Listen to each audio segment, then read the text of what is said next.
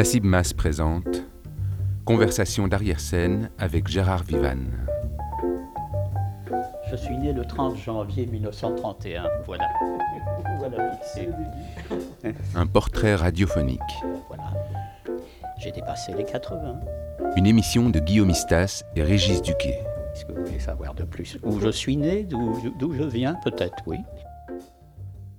Ben voilà, mes, mes parents, c'est déjà très étrange. Euh, mon père, à 17 ans, il s'est engagé pour la, Grande Guerre. Il était blessé, heureusement, quelque part pour lui, et rapatrié en France. Il s'est retrouvé en Normandie, et puis il a cherché du boulot. Comme il était mécanicien, il en a trouvé. C'était la guerre. Tous les hommes, les Français étaient partis. Donc ça allait très bien de ce côté-là. Il a croisé un jour une euh, jeune femme qui est devenue ma mère, et qui, elle, était une, une fille de petit bourgeois. Son père était commandant du port du Havre. Ils ont été très heureux, tellement heureux qu'ils ont fait des enfants. Ils en ont fait sept. Je suis le cinquième. Chers compatriotes,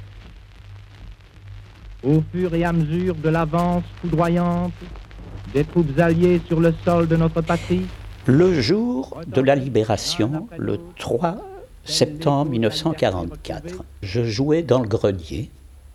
Il faisait chaud, il faisait très bon ce jour-là. Tout était ouvert et je jouais tout ça. Je faisais du théâtre, évidemment, comme les gosses de cet âge-là, avec un bâton qui était une épée, etc. Et je, je dis euh, en pleine voix En garde, traître, tu vas mourir. Voilà. Il se fait qu'une personne, collaboratrice, passait sous les fenêtres. Et une demi-heure après, la gendarmerie était à la maison. ah oui, oui, oui, oui, c'est tout à fait vrai. Chers compatriotes, hier, on annonçait l'entrée des armées alliées en Belgique. Quelques heures après, les, les Alliés étaient là, le, le la 3 septembre libération de 1944. La capitale est délivrée, la capitale est libre.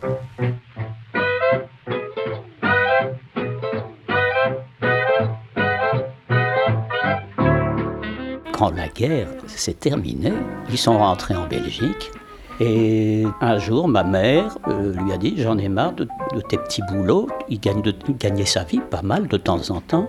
Et puis, il y avait des creux terribles. Et comme il y avait déjà cinq enfants, ma mère a exigé qu'il qu'il trouve un truc. Il s'est inscrit au chemin de fer. La crise étant venue, avec autant d'enfants, euh, le problème du logement était devenu euh, très grave. Là-dessus, grâce au fait qu'il était au chemin de fer, il a pu avoir une maison euh, sociale, mais en dehors de Bruxelles, à Lève-Saint-Pierre.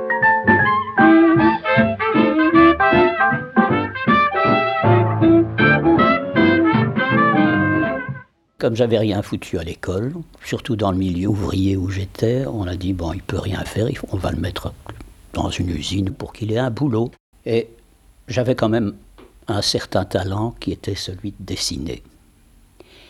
Et alors on dit ah ben il dessine, ben, il pourrait euh, peut-être faire quelque chose de ce côté-là. Moi je rêvais, bien sûr à cet âge-là, de BD. On était abonné au petit 20e et, à- Spirou. Moi je dis ah oui, je disais même je veux faire du cinéma, faire quelque chose dans le cinéma au niveau technique.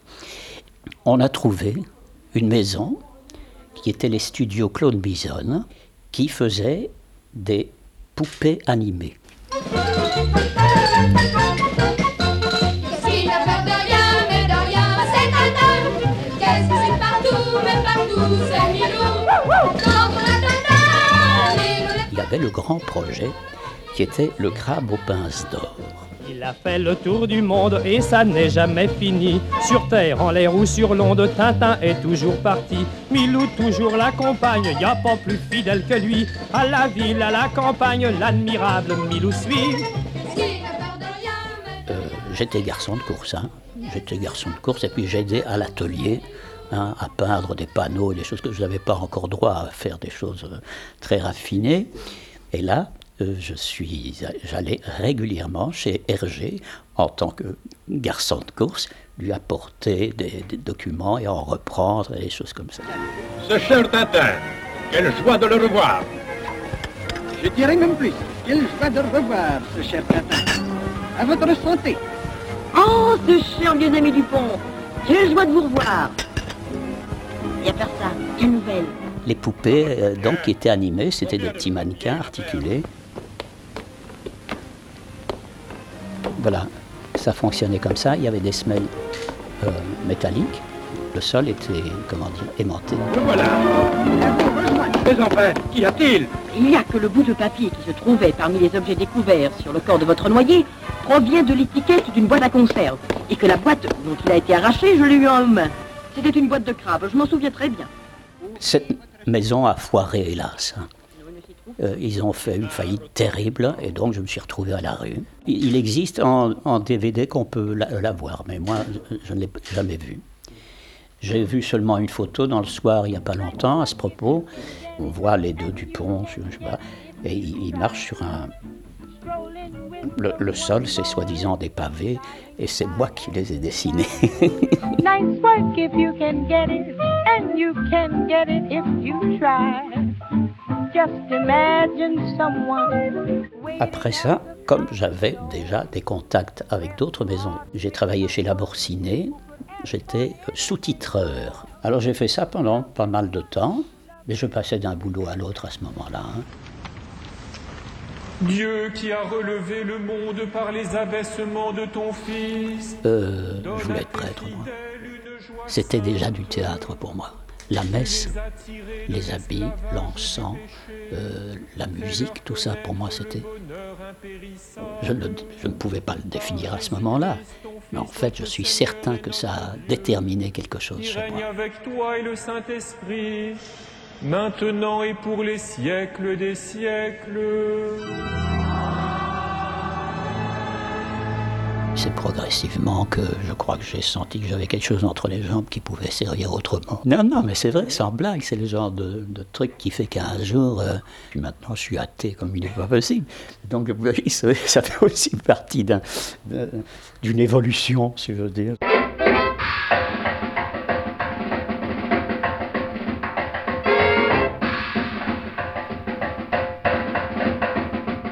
Après avoir fait tous ces petits métiers, je tournais dans un studio, on faisait des enregistrements publicitaires. Et il y avait des acteurs en vue à l'époque, euh, Georges Jamin, je me rappelle, qui venaient, ils passaient une heure ou deux en studio et ils touchaient de quoi ce que je gagnais moi en 15 jours. J'étais un ouvrier, j'étais très mal payé. Alors je me suis dit, je vais suivre des cours de diction. Parce que pour moi, je ne pensais pas au théâtre, j'avais jamais été au théâtre de ma vie. Pour moi, c'était le cinéma. Le cinéma, ça, c'était le spectacle. Je me suis inscrit sur la route où, que je faisais tous les jours à l'Académie d'Anderlecht.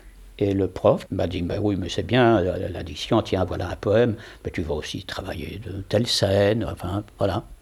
Un jour, mon prof me dit, euh, est-ce que tu es libre pour le moment? Parce que j'a- j'a- j'allais d'un boulot à l'autre. J'étais effectivement libre. Parce qu'au Théâtre National, euh, il y a un, un jeune comédien euh, qui a la jaunisse et qui ne peut pas faire le, le rôle dans Les Quatre Fils aimants.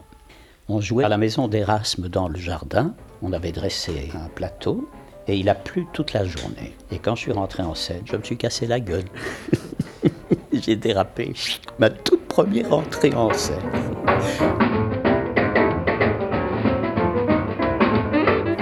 Ce n'était que le pognon. C'est purement vénal.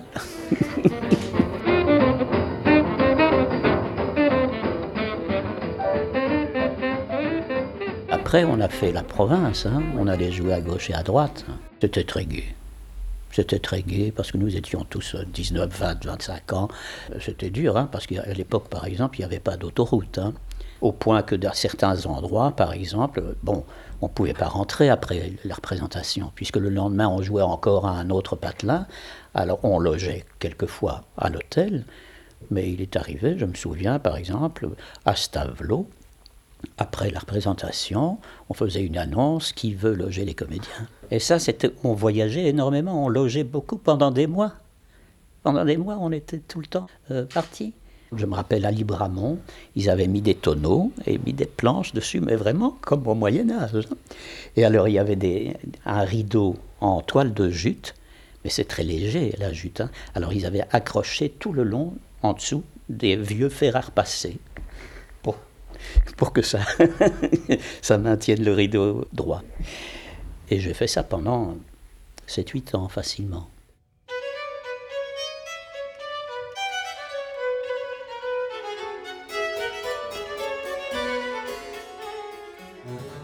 Mon premier grand rôle, c'est en 55, 54, 55, c'est Don Carlos de Schiller, qui est une pièce monumentale, hein, où Carlos ne quitte pas la scène pendant deux heures. Hein,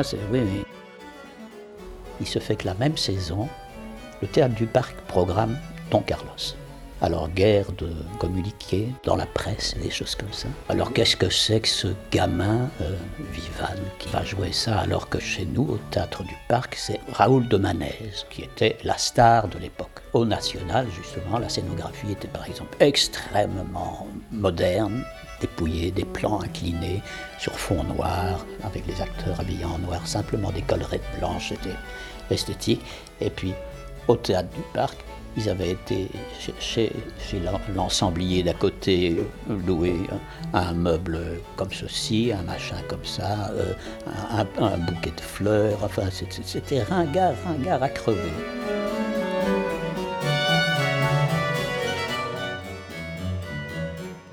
C'était Haussmann. C'est le metteur en scène avec Pierre Laroche où j'ai travaillé le plus. C'était toujours très intelligent, mais c'était quelquefois trop abstrait au niveau du public. C'était trop intellectuel l'approche. Des œuvres ne se faisaient pas par le, ventre des comédiens, mais des signes, des choses comme ça. Il avait le goût, par exemple, de l'éclairage extraordinaire. Il était lui-même ingénieur électricien. Alors il s'était pris de passion pour faire des éclairages. Mais c'était incroyable. Hein. en plus, c'était dur. Exemple, on faisait parce qu'il travaillait toute la journée au bureau. Alors il faisait ses mises en scène la nuit. Il fallait être là. Bon. Et puis, il fallait aussi qu'on soit là pour les éclairages. Rien que pour prendre la lumière. C'était quand même vache. Hein. De ce côté-là, c'était un vrai tortionnaire. Ouais, ouais. Pénible.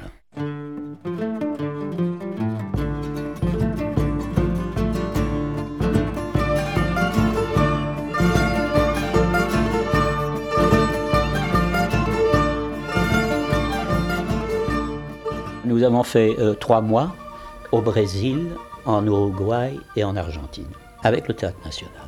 Il y avait huit spectacles. Hein. Et moi, j'étais de six spectacles. Ah oui, j'étais de tout, de tout, de tout. 30 tonnes de décors, de costumes et tout ça. Hein.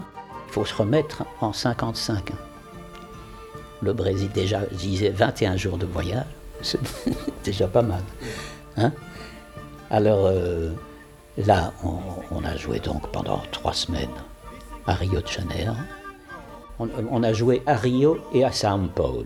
Et puis après, on est allé en Uruguay et on a terminé la, tournée en Argentine.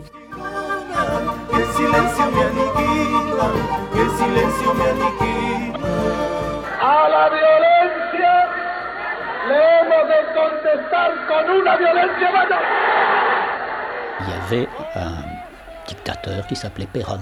Et il avait terriblement réprimé euh, un mouvement populaire, je ne sais lequel. On débarque en Argentine, il y avait des militaires partout qui nous fouillaient, qui nous collaient au mur. Nous qui avions vécu l'occupation, on se retrouvait dans la même situation. Et nous avons donc quand même joué, et il y avait une grande tension.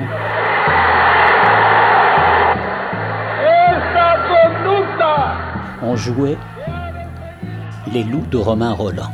C'est une pièce donc sur la Révolution. Et il y avait un personnage, un jeune homme, qui jouait un révolutionnaire idéaliste. C'était moi. Et chaque fois que je rentrais en scène, sortais en scène, on m'applaudissait. Parce que la tension tellement forte dans la salle qu'il sentait que ça allait mal, très très très mal. Et voilà. Il paraît que j'avais une gueule tragique et donc euh, voilà, j'ai joué beaucoup de rôles tragiques, surtout quand j'étais au National. Quand j'ai euh, changé de, de, théâtre, aux poches, je jouais les voyous, disons, avec des accents au théâtre de poche. Chaussée d'Ixelles, hein, c'était encore la petite salle. Ça, c'est très marrant aussi comme histoire. hein. Ma première expérience avec Domani, c'était une euh, direction à, deux têtes, mais enfin, c'était Domani qui, qui réglait tout. J'avais envoyé une petite carte postale parce que je sais que Domani ne décrochait jamais le téléphone. Et on me fait venir, et on me fait passer audition. Apparemment, je conviens. Et alors, combien tu veux gagner On me dit. Euh, alors je dis, ben, au national, j'ai autant. Ah oui, mais ça, on ne peut pas te donner. Ça a duré une heure. J'étais comme à la police. Ils, tournaient autour de moi en disant. euh, Je dis, ben, écoute, si c'est comme ça, moi je peux aller au national parce que là, euh, je peux jouer le prochain rôle. Ils ont cédé. Et j'ai joué le rôle principal qui était cœur d'Apache dans euh, La Tour Eiffel qui tue. Et c'était un triomphe, on a joué cinq mois. À ce moment-là, c'était du divertissement avant tout. La programmation, je voulais évidemment euh, joyeuse et sympathique. On, sortait de la guerre, faut pas oublier. Les, les spectacles où on se prend la tête, euh, c'était pas pensable à ce moment-là. Mais c'était de l'avant-garde quand même. C'était une manière différente de, faire que dans les théâtres officiels. L'esprit avec lequel on abordait les choses déjà. La scénographie aussi qui était beaucoup plus folle. C'était autre chose.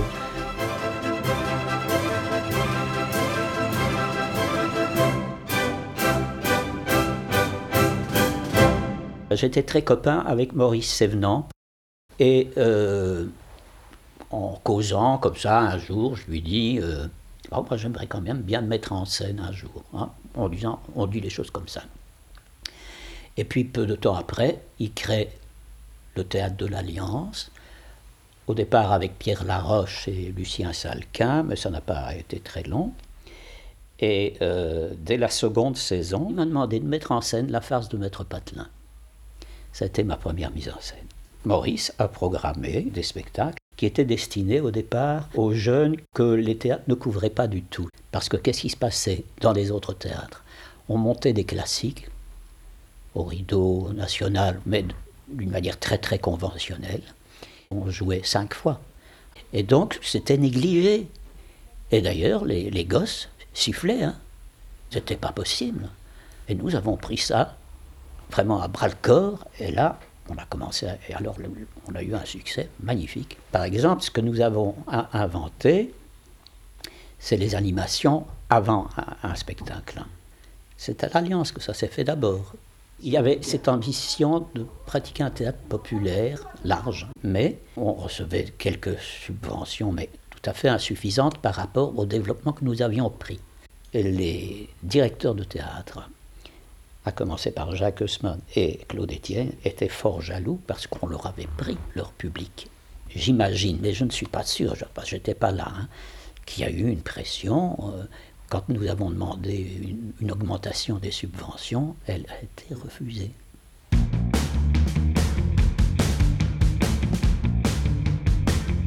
l'IAD, ou Institut des arts de diffusion. L'IAD venait d'être créé depuis un an ou deux. Quand on m'a dit est-ce que tu pourrais venir donner cours? J'ai dit donner cours, mais j'ai jamais donné cours. Et on a dit mais il n'y a aucun problème, tu as une notoriété. Incroyable.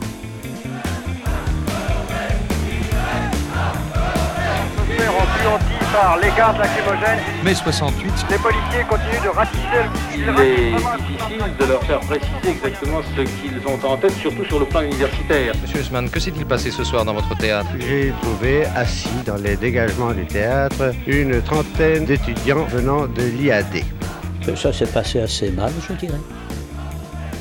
Parce qu'il y avait une confusion totale de la part des jeunes euh, qui voulaient faire sauter la baraque. euh, euh, on était soi-disant ringards, enfin je ne sais pas quel terme employé à l'époque. Mais c'était ça quoi. Je vois des drapeaux rouges brandis, des drapeaux noirs. Le bâtiment devait être à leur disposition, jour et nuit.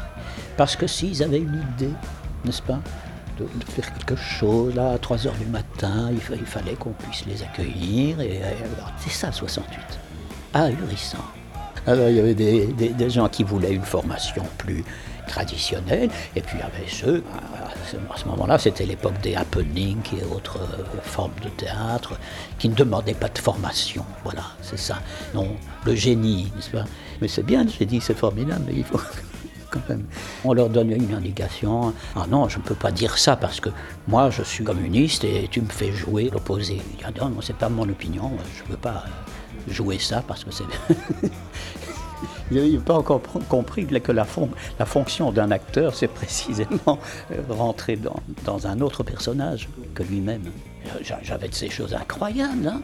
Euh, ah non, je ne peux pas venir parce que j'ai baisé toute la nuit. On entendait ça. C'était ça, 68. Hein c'est-à-dire que moi, je viens d'ailleurs, je vous en ai parlé. Mes origines ne sont pas petites bourgeoises du tout. Et j'avoue que ça m'irritait. C'était un comportement de, de bourgeois qui voulait euh, faire la révolution. C'est tellement contradictoire. Huit créations sont au programme, à voir notamment Le siège d'Ostende de Gérard Vivanne, d'après un texte de Michel de Gelderode. Et puis euh, sont arrivées les marionnettes. J'avais envie, sans vraiment le savoir pourquoi, de faire des marionnettes. Et puis euh, j'ai été à Charleville-Mézières, où il y a l'école euh, internationale de la marionnette. Et là, j'ai fait euh, six semaines avec des Japonais. Et, puis, quelques années après, une fois comme maintenant, personne ne m'engageait, j'avais eu l'occasion de lire Le siège d'Ostende de Michel de Gelderode. J'ai trouvé ça formidable, j'avais envie de monter ça, mais je ne savais pas comment je distribue des bonbons qui rendent les Espagnols lubriques. Calderone dit pièce pour marionnettes. Je dis, je vais faire ça avec des marionnettes. Alors c'était toute une aventure parce que des marionnettes, oui, mais quand on lit, il y a 80 personnages. Alors est-ce qu'il faut 80 et, Enfin, toutes sortes de choses comme ça. Hein et puis, euh, bon, et qui va manipuler ça? Faut que je réunisse une troupe, etc., etc. Et puis de fil en aiguille, en relisant cette pièce, il y a un personnage qui revient, qui est l'ancêtre du peintre James Sansor. Il y en a assez. Il y en a plein la chemise. Que ma chimiste ne soit plus aussi maculée comme une nappe d'hôtel. Il y en ait cure, les couleurs ne se discutent pas. Et j'ai constaté en fait que ce n'était que un monologue, comme il s'agit d'une pièce militaire, c'est James Sansor lui-même qui est en scène et qui met en scène des petits soldats qui racontent une histoire comme un, enfant peut jouer aux petits soldats. Et alors, à partir de ce moment-là, j'ai dit, c'est moi qui dois le faire. Mais il règne en ces Belgiques, et surtout à Bruxelles, de ces infiniment petits que je ne daigne nommer, mais qui osent, eux, boulotter ma royale viande. Je me suis mis, j'ai mis un an à construire euh, 40 euh, marionnettes parce que j'ai quand même coupé beaucoup dans le texte. Je faisais quand même une heure et demie de spectacle.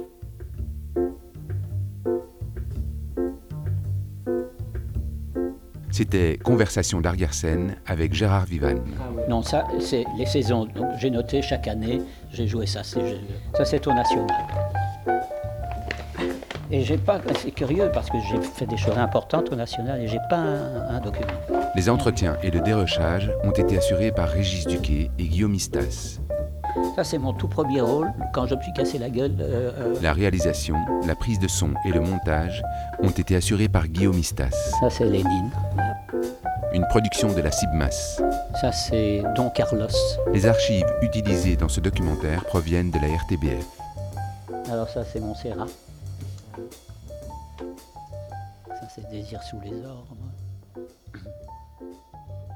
Ça, c'est le roi serre.